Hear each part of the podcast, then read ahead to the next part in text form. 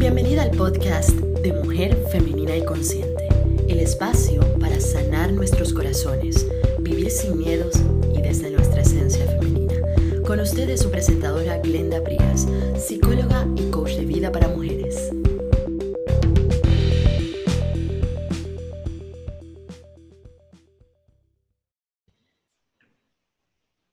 Hola, bienvenida a este episodio del podcast de Mujer Femenina y Consciente. Aquí compartimos información, experiencias, ideas, conocimientos y nos abrimos a nuestras emociones. Este es un espacio para reconectarnos con nuestras emociones, eh, con nuestro poder interno como mujeres. Recibimos guías de otras mujeres, también de expertos en diferentes áreas. Aquí cambiamos nuestras creencias limitantes y aprendemos a conocernos mejor y tener una mejor relación con nosotras mismas. Síguenos en YouTube, en Mujer Femenina y Consciente, también quiero recordarte que estamos actualmente en cinco plataformas. Estamos en Spotify, en Google Podcast, en Anchor, en Breaker y también estamos en Radio Public. También puedes seguirnos en el Instagram de Mujer Femenina al Podcast y en mi Instagram personal, Glenda Prias Coaching. En este episodio de Mujer Femenina y Consciente tenemos a un invitado muy especial que ha decidido estar con nosotros hoy para compartir una información muy importante para todas las mujeres es el doctor Juan Periche de la República Dominicana. El doctor Periche es un dermatólogo especialista en todo lo que es las enfermedades de la piel, del pelo y de las uñas. Es graduado de medicina en INTEC de la República Dominicana y también obtuvo su especialidad en la República Dominicana. El doctor Periche nos va a hablar el día de hoy de un tema muy, muy importante para todas las mujeres y es el efecto que tiene el estrés en el cabello, en el pelo, en las uñas y en la piel de la mujer. Esto es bien interesante. Este tema de hoy me gusta muchísimo. Doctor, ¿cómo está el día de hoy? Gracias por estar aquí. Gracias a todos los que nos están mirando y escuchando y también a ti por esta oportunidad. Gracias por estar aquí con nosotros el día de hoy. Esta va a ser una conversación bien interesante. Sí, eh, sí. En su práctica, doctor, ¿quiénes llegan a consulta más con problemas de la piel o del, o del pelo de las uñas, mujeres u hombres? Mira, en mi práctica yo veo más mujeres que hombres. Yo creo que las mujeres siempre son más uh, fieles, asiduas al médico, eh, por lo menos aquí en República Dominicana. Y cuando se trata de pelo y uñas en especial, las mujeres son mucho más sensibles al aspecto de, de ambas cosas. Eh, yo veo muchas manifestaciones de, ansiedad y de problemas en, el pelo y en las uñas de las mujeres y en la piel de los hombres con más frecuencia que, en piel y uña, que en uña y pelo. ¿Y cómo se puede manifestar, cómo se puede manifestar la sobrecarga emocional de la mujer o el estrés en su cabello o en sus uñas o en su, o en su piel? ¿Cómo se manifiesta en su práctica usted lo que usted ha visto? El estrés en, la piel o las uñas o el pelo de la mujer? Mira, vamos a separar las tres cosas porque hacen manifestaciones diferentes. Eh, en la piel, el estrés, la ansiedad, hace que le vemos una hormona que se llama cortisona. Eh, la cortisona es la que nos ayuda a correr, a correr por nuestra vida si tenemos que huir o a pelear por ella si tenemos que pelear. Pero esta cortisona hace que en nuestra piel segregue mucha grasa y entonces una de las consecuencias frecuentes de la, del estrés y de la ansiedad es la aparición de acné en personas que a lo mejor nunca han tenido acné o en personas que ya habían sobrepasado la etapa del acné y vuelven a tener esas espinillitas, sobre todo en la cara. Y el motivo es el que yo te estoy diciendo, es la sobreproducción de grasa que obstruye los poros y produce el acné. En el pelo, eh, las hormonas elevadas durante eh, por ejemplo, hormona tiroides se acelera, igual que el cortisol, va a hacer que el pelo eh, recambie muy deprisa. Tú sabes que el pelo crece, se cae, vuelve y aparece. Ese ciclo se va a acelerar y va, a producir mucha pérdida de pelo. Y las uñas por igual también van a hacerse frágil porque nuestro pelo, nuestro cuerpo va a ahorrar proteínas y va a ahorrar hierro y eso va a hacer que nuestras uñas sean más defectuosas y se tornen enfermas con más frecuencia. Es interesante escucharlo porque hoy en día siento que las mujeres, por tantos compromisos que tenemos, como madres, como esposas, como mujeres emprendedoras, muchas tienen posiciones importantes en sus trabajos, están todo el día en ese corre-corre, ¿no? Y a veces no nos damos cuenta que estamos viviendo una vida tan acelerada y que, y que tenemos estas afectaciones. Sí, eh, aparte de, de, esas tres manifestaciones que acabo de mencionar que están relativas a las hormonas elevadas durante la ansiedad, también la ansiedad hace que desarrollemos actitudes eh, actividades eh, anormales, esos tics nerviosos como de rascarse la, cabeza, eh, las mujeres con mucha frecuencia se pasan la mano por el pelo, eh, pueden morderse las uñas por el estrés, morderse los labios, untarse saliva en los labios, ese tipo de cosas van a lastimar la piel. Por ejemplo, pasarse saliva por los, labios, la saliva tiene una enzima que va a maltratar la piel morderse las uñas, obviamente, que daña las uñas al mordérselas. Eh, hay zonas de nuestra piel que soportan cierta cantidad de estrés, pero si usted se está todo el tiempo jalando el pelo o pasando la mano por un lugar de su cuerpo, en muchas personas eh, rozan las uñas contra una parte de su cuerpo y eso hace que lastimen las uñas o lastimen esa parte del cuerpo. Entonces, así tenemos esos tics nerviosos que se van a incrementar y acelerar en esta época del año con tanta ansiedad y van a producir manifestaciones. Interesante. En cuanto a la piel en sí, que es, un órgano tan amplio, ¿no? Y se ve tan, tan obvio este, a nivel externo, que, ¿cuáles son las afecciones más comunes, de los diagnósticos más comunes a los que usted ha llegado eh, producto del estrés en las mujeres? Ok, pasando ya al acné del que hablamos con cierta intensidad, vamos a mencionar que nuestra piel tiene una tendencia a producir eh, comezón, prurito, cuando estamos bajo estrés. Eh, y usualmente eh, nos rascamos esa zona y entonces, claro, se está tratando, al rascarnos nos hacemos daño. Entonces, obviamente las zonas más frecuentemente afectadas son aquellas que están al alcance de nuestra mano, nuestros brazos, ¿verdad? Nos rascamos los brazos, en esos lugares vamos a hacer lesiones, nos rascamos las piernas, nos rascamos parte de nuestro cuerpo que no están cubiertas por la ropa, porque lo hacemos durante el día. Eh, y entonces, claro, si nos rascamos, eh, por ejemplo, las mujeres que andan en falta se rascan las piernas, los brazos casi siempre los tenemos descubiertos, no los rascamos y esas son las zonas más frecuentes. Rara vez tú encuentras en la espalda. ¿Por qué? Porque la espalda uno no se le alcanza y está cubierta por la ropa. Eh, partes de nuestro cuerpo escondidas bajo la ropa, rara vez no las rascamos. Entonces son pacientes que vienen a consultarnos y traen lesiones esematosas como irritadas, alérgicas, y los vemos y, por la zona en la que se encuentran, la ansiedad que tienen, sospechamos cuál es la causa y tratamos de controlarlo. En estos días que nos han recomendado tanto el lavado de las manos, tanto con jabones como con geles eh, de alcohol, eh, el frotarse las manos, que hoy en día es muy necesario si nos estamos exponiendo al medio ambiente, a otras personas, entramos al supermercado y nos pasamos gel por la mano, salimos del supermercado, nos pasamos gel por la mano. Algunas personas se vuelven obsesivas compulsivas y se pasan el gel por la mano 20 veces en una hora. Vamos a tener lesiones irritables en las manos producidas por esas sustancias químicas. Si tenemos que pasarnos por la mano con tanta frecuencia, esos irritantes, deberíamos pasarnos también un humectante, tratar de alguna manera de usar un medicamento para recuperar ese eczema. Eh, y eso es parte del tratamiento y creo que el tratamiento lo vamos a mencionar al final, ¿verdad?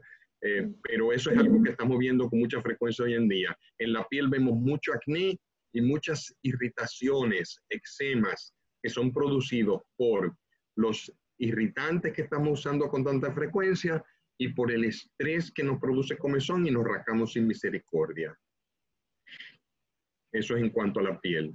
En cuanto a, eh, las uñas, eh, mira, esta, esta cuarentena, esta, este virus, este quedes en su casa, nos ha estresado de una manera increíble y nos ha cambiado nuestra rutina diaria. Todos teníamos una rutina en que nos levantábamos por la mañana y nos cepillábamos los dientes, nos lavábamos la cara. En el caso de las mujeres se colocaban, eh, que si el filtro solar, se colocaban el, el humectante, se colocaban eh, eh, sustancias para verse bonita, se lavaban la cara, desayunaban, se cepillaban los dientes, se vestían. Teníamos una rutina.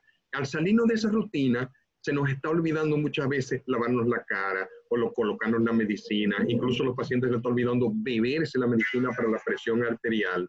Eh, y el resultado de eso es que tenemos un descuido. Estamos alimentándonos a lo loco y en grandes cantidades. Y eso se va a repercutir en nuestro pelo y nuestras uñas. Nuestro pelo, aparte de tener nutrientes, proteínas, hierros, eh, o sea, minerales y vitaminas, si nuestra alimentación es defectuosa o es en defecto de una de esas cosas, nuestro cuerpo empieza, si tiene déficit de hierro, empieza a ahorrar el hierro.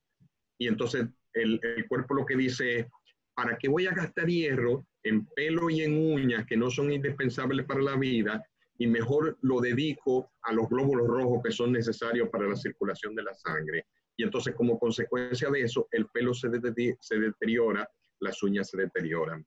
Si usted ha perdido la rutina de que todos los días, en la mañana y en la noche, se lavaba la cara y se aplicaba una sustancia que a usted le, hacía bien y no lo está haciendo ahora, entonces vamos a tener un repunte en, en todas esas cosas, en la piel seca, en el acné, en piel fea, en el pelo pajoso, todo eso va a aparecer porque no estamos tomando el cuidado de nuestra piel y de nuestro pelo y de nuestras uñas que teníamos antes y eso va a repercutir en, nosotros.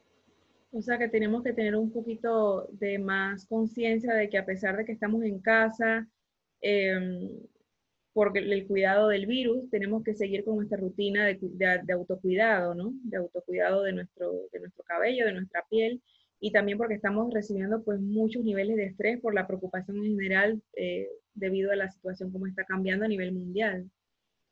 Correcto, correcto. Entonces, una recomendación sería, si una parte de su cuerpo le está picando, no se rasque, póngase un humectante y si el humectante no le funciona, consulte un dermatólogo a ver qué es lo que está pasando. No se unte remedios caseros.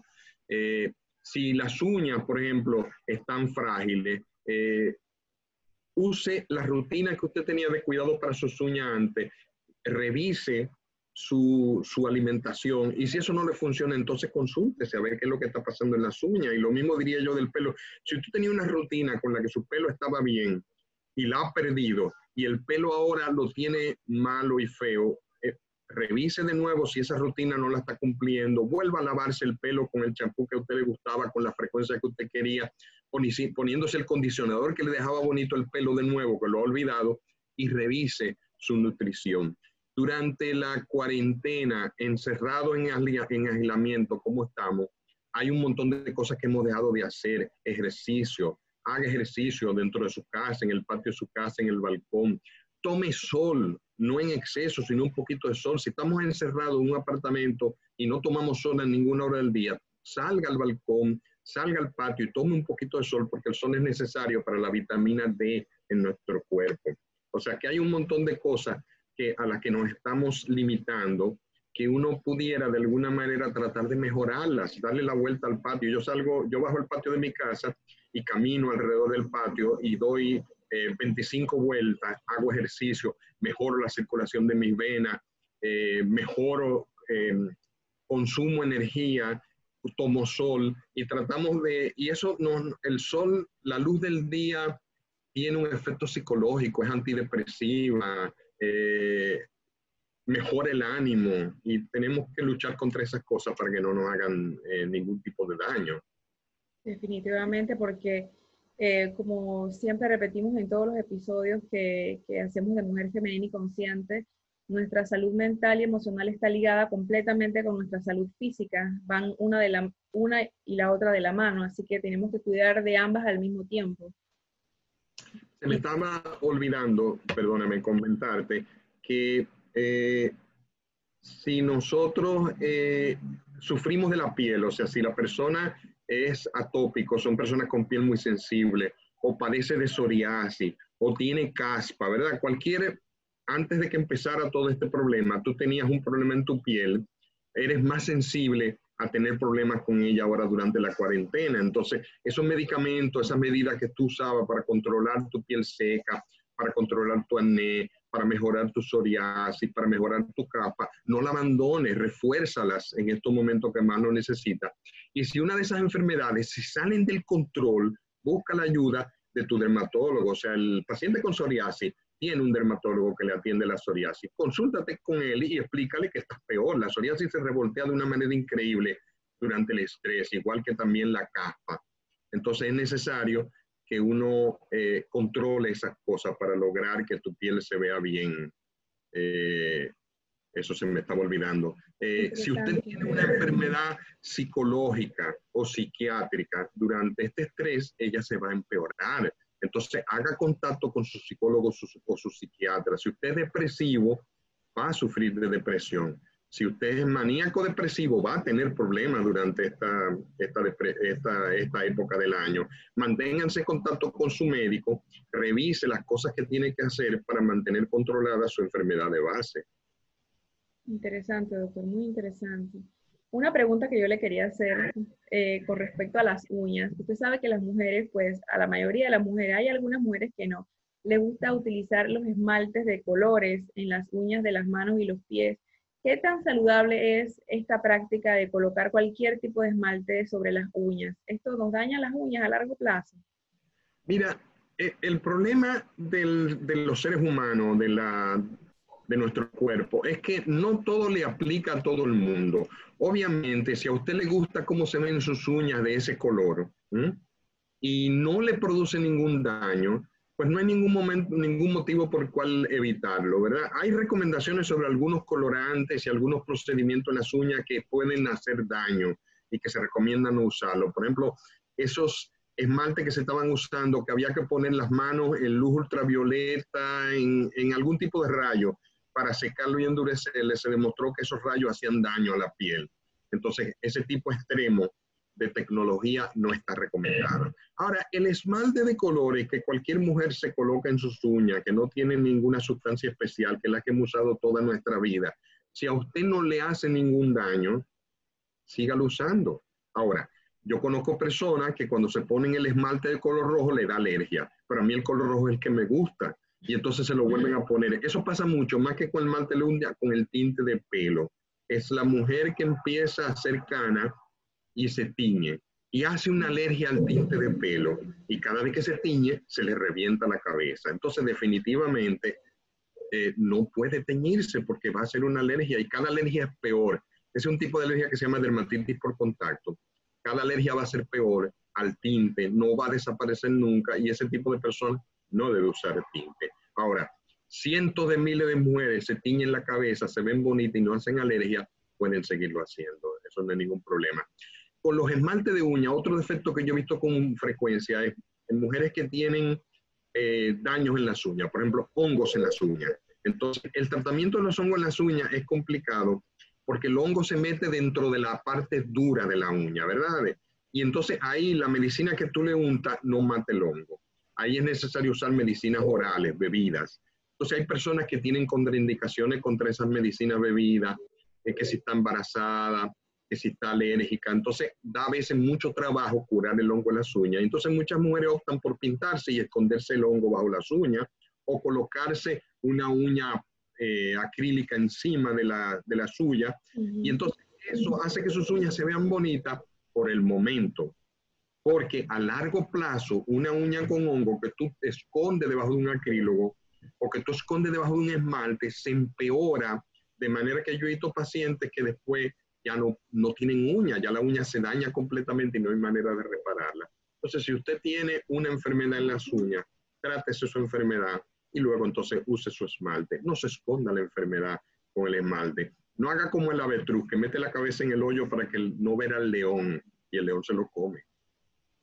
excelente, excelente. Una pregunta, doctor, volviendo nuevamente al, estrés eh, con sus pacientes femeninas que usted ve en, la, práctica. ¿Cuáles son las fuentes de estrés que ellas más le platican? Que dicen, bueno, esas, estas son las causas que de repente eh, yo estoy sufriendo, doctor, por eso es que de repente me siento así, o por eso es que se me está cayendo el cabello, porque estoy sufriendo de X o Y situación. ¿Cuáles son las, las que más se repiten? O sea, fuera de la ansiedad del problema de la cuarentena ahora, tú me quieres decir, mira, usualmente, usualmente nosotros no abundamos mucho sobre el tipo de problema que tiene el paciente, porque muchas veces los pacientes guardan la discreción de no contarnos. Uno le pregunta, ¿usted tiene alguna fuente de estrés importante?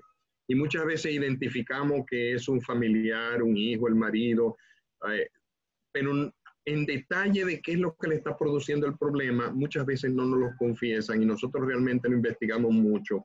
Si la paciente tiene necesidad eh, profesional, le recomendamos, la referimos a un psicólogo, a un psiquiatra.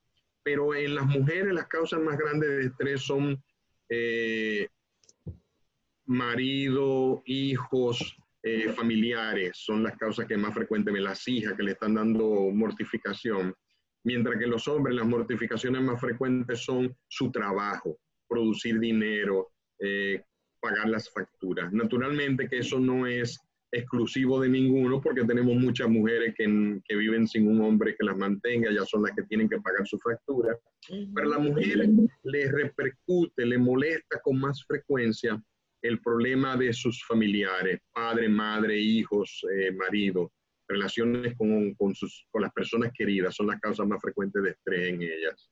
Es interesante porque en un episodio anterior de este podcast eh, hablamos con una psicoterapeuta, psicóloga clínica, que nos dijo exactamente lo que usted ha dicho, que esas son las causas principales del origen del estrés de la mujer. Eh, las relaciones de pareja, los hijos, el trabajo, problemas con enfermedades en los familiares y que eso, el estar como eh, eh, sobreexigiéndose a ella misma con muchas cosas a la vez, le produce muchísimo estrés. Sí, sí, sí no, sin lugar a duda. No, eh, yo peleo mucho con mis pacientes porque tú preguntas, yo trabajo en el Instituto Dermatológico, un hospital público por las mañanas, y tú estás viendo una paciente y tú le dices, eh, ¿a qué usted se dedica? No, yo no trabajo, pero ¿qué usted hace? No, los quehaceres domésticos, digo, pero los quehaceres domésticos son el trabajo más grande que, y más estresante que existe en este mundo. Porque primero, vamos a empezar por ahí. Y segundo, yo he tenido que quedarme en mi casa porque mi mujer está fuera del país, porque mi mujer tuvo que hacer alguna diligencia por un par de días. Yo me he quedado en mi casa, padre y madre, y yo eso no se lo envidio a ninguna mujer, eso de levantarse a cocinar. Mi mujer es médico, es dermatóloga y trabaja, ¿verdad? Pero tener yo que trabajar con mis hijos, preocuparme que si se levantaron y se fueron para la escuela, que se hicieron la tarea, que qué van a comer, que quién va a lavar los platos, no, eso no solo, ese es el trabajo más incómodo que existe en nuestra sociedad y no es pagado, que es lo peor de todo. O sea que las mujeres necesitan eh, vanagloriarse más de eso y, y sentir, sentar eh, orgullo de eso, porque es increíble cuando una paciente me dice a mí, no, yo no trabajo, pero ¿cómo que no trabajas? Si es el trabajo más difícil que hay. Así es, y muchas mujeres este, tienen ese trabajo en casa y no lo valoran ellas mismas de que hacen ese, ese nivel de trabajo. Y hay otras, como por ejemplo su esposa, que son profesionales afuera de casa, pero en casa también tienen trabajo como esposas, como madres, o sea que es bastante carga, ¿no? Es bastante cara y encima de eso cuidamos a nuestros, nuestros padres ya mayores o nuestros familiares enfermos, o sea, e, es, bastante el estrés que, que, en algún momento la mujer puede llegar a sentir. Em, doctor, ¿qué recomendaciones nos da a las mujeres en general para cuidar mejor nuestro cabello, nuestras uñas, este, nuestra piel y que si tenemos alguna situación, eh, ¿qué podemos hacer? ¿Qué recomendaciones generales nos puede dar? Mira, eh, en primer lugar hay un problema muy grande porque los fabricantes, tanto las personas que trabajan, dermatólogos, cosmeticistas, salón de belleza, que trabajan con pelo y uña de las mujeres, pelo, uña y piel, que son lo que la mujer enorgullece, lo que ella enseña y tiene que verse bonito. Eh, los fabricantes de medicamentos, los fabricantes de productos de belleza, las personas que lo aplican, el médico que lo receta, eh, se aprovechan de la necesidad que tiene la mujer en verse bonita y con alguna frecuencia abusan de ello. Entonces, si tú estás usando, eh, por ejemplo, te voy a poner un ejemplo, la mujer que tiene el pelo rizado yo. Y, quiere, y, quiere, y quiere tenerlo liso, entonces mientras más productos le recomiendan o le recetan o le dice la vecina o ven televisión, más se lo aplican y muchas veces lo que hacen es aumentar el maltrato del pelo. Entonces, yo siento que muchas veces eh, usar cosas sencillas, irse a ver con un médico, con una persona que, que, tú puedes, yo no sé si a mi edad, pero yo a mi edad yo tengo la frecuencia de que, de que el paciente entra al consultorio y se siente, ya uno empieza a sacar cosas de ese paciente, la manera en que camina, la manera que se viste. Yo, yo entiendo que ustedes los pacientes también pudieran en la manera que tratan un médico darse cuenta que médico, eh, el médico que hace una receta y no da ninguna recomendación, como que yo creo que prever es más importante que tratar. Entonces es más importante que yo te recomiende qué no hacer a tu pelo para que no siga mal. ¿Qué hacer con tu pelo para que mejore? Y mira, aquí está la receta de las cosas que tú me vas a comprar. Mientras más sencillo y más simple el tratamiento, mejor. Los médicos a veces conocemos, sabemos mucha medicina, entendemos muchos factores que el paciente no los entiende porque no ha estudiado eso, ¿verdad? El mecánico sabe de mecánico de carro, sabe de automóviles como yo no sé de automóviles. Yo sé de la piel y del pelo y de las uñas como él no sabe. Entonces debemos llevarnos de recomendaciones ambos.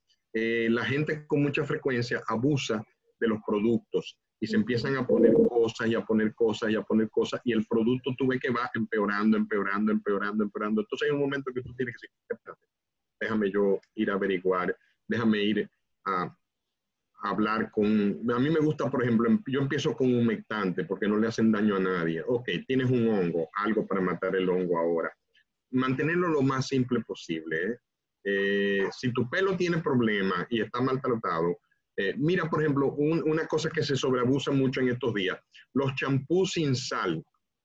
la gente, eso está de moda. Que no tenga sal. Bueno, lo que pasa es que los champús antes tenían un sulfato que era una sal y entonces eh, no es la sal de la comida, es una sal eh, de sulfuro. Entonces, hoy en día los champús ya no se hacen con eso porque se demostró que daban muchas alergias. Probablemente ningún champú ya tenga ese sulfato, así que probablemente ningún champú tiene sal, entre comillas, ¿verdad? Y entonces es curioso cuando los pacientes te dicen, no, yo uso un champú sin sal. Y a ti te da risa, yo digo, bueno, es que ya ningún champú tiene sal. Y en la mentalidad de la persona, cuando dice sal, está pensando en la sal de la cocina y no es esa sal. esa, esa sal es, es una sal de sodio. Esta sal es una sal de azufre, dos cosas completamente diferentes.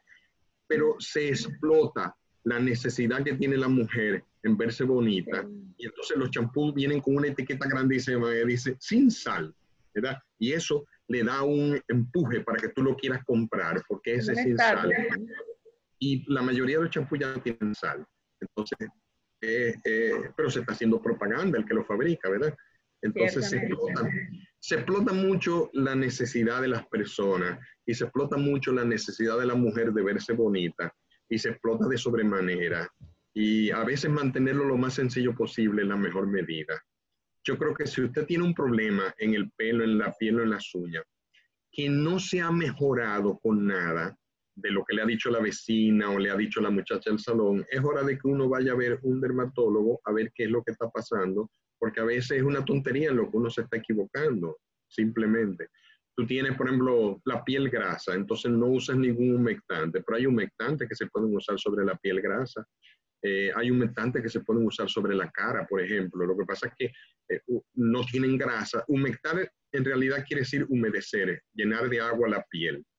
Entonces, hacer que el agua, la piel esté hidratada. La mayoría de los humectantes son grasas porque tú lo colocas sobre la piel y lo que hacen es bloquear la pérdida del agua de la piel, ¿verdad? Ahora, un humectante que no sea grasoso y que haga lo mismo es también un humectante y se puede usar en zonas del cuerpo que son grasosas. No te sirve de nada humectarte la cara si tú no tomas suficiente agua. El humectante evita que tú pierdas el agua, pero el agua tú tienes que tomártela para que tu cuerpo esté humectado. Fíjate cómo esté hidratado. Entonces, fíjate cómo eh, cosas tan simples se pueden eh, interpretar mal y las personas pueden hacerlo mal y no mejorarse. No te sirve de nada un tanto humectante. Los pacientes me dicen, doctor, yo me pongo humectante 10 veces al día y mi piel siempre está seca porque no está bebiendo suficiente agua. La alimentación también. Claro. Entonces, fíjate cómo una medida tan sencilla puede solucionar un problema, porque nos han enseñado a usar un humectante y nosotros creemos que el humectante es lo que nos va a hidratar la piel, ¿verdad? Entonces, el humectante disminuye la pérdida de agua de tu piel, pero si tú no ingieres cantidades suficientes de agua, tu piel no va a estar humectada, no importa qué humectante tú uses. Fíjate qué interesante. Interesante, interesante, porque mucha gente este, se rehúsa, dice, no, no, a mí no me gusta el agua, a mí no me gusta beber agua, no me, no me gusta eso, se me olvida. Hay personas que pasan el día completo y dicen, oye, no me acuerdo, que, no sé si he bebido agua o no, o sea, no, no están conscientes si han bebido agua o no durante el día. Usted mencionó algo bien interesante, no sé si pasa en la República Dominicana, pero acá en Panamá este, muchas mujeres tenemos cabello rizado o con rizos o cabellos encrespados pero utilizamos muchos, muchos químicos para ponerlo lacio, para ponerlo así este, más suave. Entonces, este, eh, nos preocupamos muchísimo por estar constantemente yendo a los salones de belleza, colocarnos estos químicos en, la, en, la, en, el, cabello para que el cabello esté y permanezca alisado. Yo, pues, de unos, digamos, cuatro años para acá, eh, yo tomé la decisión de llevar mi cabello al natural, porque sentía que había como una, aparte de que era como que estaba siguiendo una creencia cultural de que algo malo pasaba con mi cabello porque era rizado, eh, y yo decidí pues este, eliminar esa creencia dentro de mí, que mi cabello como era, era perfecto, y no tenía por qué estar este, utilizando químicos para cambiarlo cuando ya naturalmente él estaba bien pero veo muchas mujeres que tienen muchísimos problemas en el cabello, pero es que no paran de untarse químicos en el cabello por la decisión esa de querer llevarlo lacio. Más de la, yo, yo creo que en República Dominicana es mucho más complicado y mucho más frecuente que en Panamá, eh, porque aquí tenemos el pelo más eh, eh, ensortijado que allá pero eh, es igual el mismo problema aquí. O sea, yo creo que más de la mitad de las pacientes femeninas que tienen problemas en el pelo, el problema en el pelo se lo está causando el hecho de que no aceptan su pelo como es y usan sustancias químicas para alisarlo y, esa sustancia química daña el pelo. Un pelo, eh, cuando tú lo alisas, el pelo, no, el grosor del pelo se disminuye o sea, se hace más delgado el pelo en el lugar donde tú lo alisas. El pelo que crece en la siguiente semana es otra vez normal y es grueso. Y donde el pelo alisado y el pelo no alisado se juntan, se parte con frecuencia. Entonces tú vas a encontrar muchas mujeres con pelo alisado que el pelo se le parte, no se le sale de raíz, sino se parte y se cae y ven cómo se llena todo alrededor de ella. Y claro, la idea de no alisarme es insoportable y entonces se siguen alisando y llega un momento en que el daño químico que tú le produces a tu pelo de jalarlo y calentarlo es tan grande que puede dañarse el folículo y no volver a salir pelo. Y es una de las causas más grandes problemas en el pelo de las mujeres, es eso. No aceptamos nuestro pelo como es. Eh, y eso es increíble, o sea, eh, y no aceptamos las canas y no aceptamos un montón de cosas. Y eso realmente es algo que te toca a ti meterse en la cabeza de las mujeres, el orgullo de lo que tú eres. Así es, así es. Eh, lo digo por experiencia personal y tiene mucho que ver con, con, a nivel cultural, ¿no? Lo que nos hacen creer a las mujeres de que este cabello, a mí me decían que ese cabello era un cabello malo, que era un cabello eh, feo, entonces que, que, el cabello bonito era el cabello así, alisadito, como decimos en Panamá, cholito, ¿no? que es el cabello bonito. Y entonces uno va creciendo con esas creencias tóxicas dentro de ti como mujer y tú te crees eso de que tu cabello rizado, que tu cabello encrespado, tu cabello afro es feo y, tratas de, ser algo que no eres. Y entonces eso se ve muchísimo también acá en Panamá. Eh, yo me imagino que allá en República Dominicana, quizás así como usted lo mencionó, es muchísimo más... Este, muchísimo más frecuente, muchísimo, muchísimo, muchísimo, más frecuente, es increíble. Entonces nos toca como aceptarnos más a nosotras mismas y, cuidar lo que naturalmente tenemos, cuidar lo que naturalmente tenemos, ¿no? Doctor, de verdad, muchísimas gracias por venir a esta plataforma y compartir esta información tan bonita con nosotros, eh, que es, crucial para las mujeres em, y más en estos tiempos que, que estamos en casa, pues sufriendo muchísima ansiedad y estrés porque estamos en tiempos inciertos y eso nos produce, nos produce muchísima eh, ansiedad y también incertidumbre. Eh, le agradezco muchísimo este tiempo. Eh, también le quiero agradecer a la audiencia por escucharnos en este podcast de Mujer Femenina y Consciente. Recuerde que todos los lunes sale un episodio nuevo de este podcast. Si te gustó este episodio, por favor compártelo con otras mujeres. Recuerda que nos debemos ayudar unas a otras a recibir toda clase de información que pueda beneficiarnos. No olvides seguirnos en nuestras redes sociales, en YouTube, en Mujer Femenina y Consciente. Estamos en Instagram, en Glenda Prias Coaching, también en Mujer Femenina Consciente el podcast. Em, quiero agradecerles a todas por escucharnos y también quiero que el doctor eh, Periche nos recuerde cómo podemos contactarlo a él si queremos una cita por, por línea o por internet. Sí, eh, yo tengo, yo creo que la forma más fácil es a través de Instagram. Yo, soy, yo estoy como dermatólogo, rayita de abajo, Periche, que es mi apellido, P-E-R-I-C-H-E. E. En, ahí en esa, en esa página de Instagram está mi celular. Eh, por WhatsApp me pueden contactar, contactar, contactar al 809-815-1060 eh, y a través de mi celular ahora, a través de ese WhatsApp, es que se hace cita conmigo, se conversa conmigo. Tengo también, como les decía, Instagram. Apenas cumplí ayer un mes de que empecé Instagram, porque en esta cuarentena hay que dedicarse a algo. Eh, próximamente pienso abrir un, yo tengo una página de Facebook, pero que es personal de mi familia, pero pienso abrir una para los pacientes también, y uno buscando algo que hacer eh, durante los días en que no, yo estoy dando consulta dos días a la semana y los demás días estoy atendiendo a mis hijos, corriendo detrás de ellos, haciendo el trabajo del hogar. Excelente. Haciéndolo con mi esposa.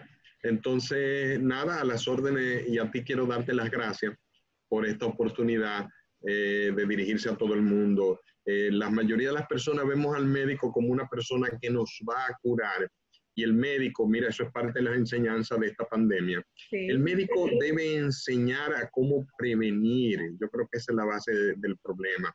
Prevenir, porque vamos a esperar a tener una tal o más cual cosa para irnos a ver con el médico. El médico debe enseñarnos qué hacer para mantenernos saludables. Y entonces esta oportunidad que tú me das de dirigirme a, a las personas que te escuchan es una oportunidad de yo poder eh, hablar sobre qué no deben hacer para que estas cosas ocurran. Sí, así es. Y eso es uno de la, de la, del objetivo de este podcast, de que las mujeres que nos escuchan obtengan información para prevenir muchas cosas y que ellas se nutran de conocimientos de diferentes ramas. De verdad, muchísimas gracias, doctor. Gracias a la audiencia por escucharnos. Y hasta, lo próximo, eh, hasta el próximo episodio de este podcast. Doctor, muchísimas gracias. Chao. Hasta luego. A tus órdenes siempre. Hasta luego.